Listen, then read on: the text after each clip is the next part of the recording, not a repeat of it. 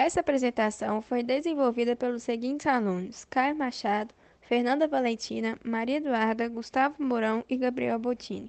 Obrigado por ouvir o podcast até o final. Tenha um bom dia.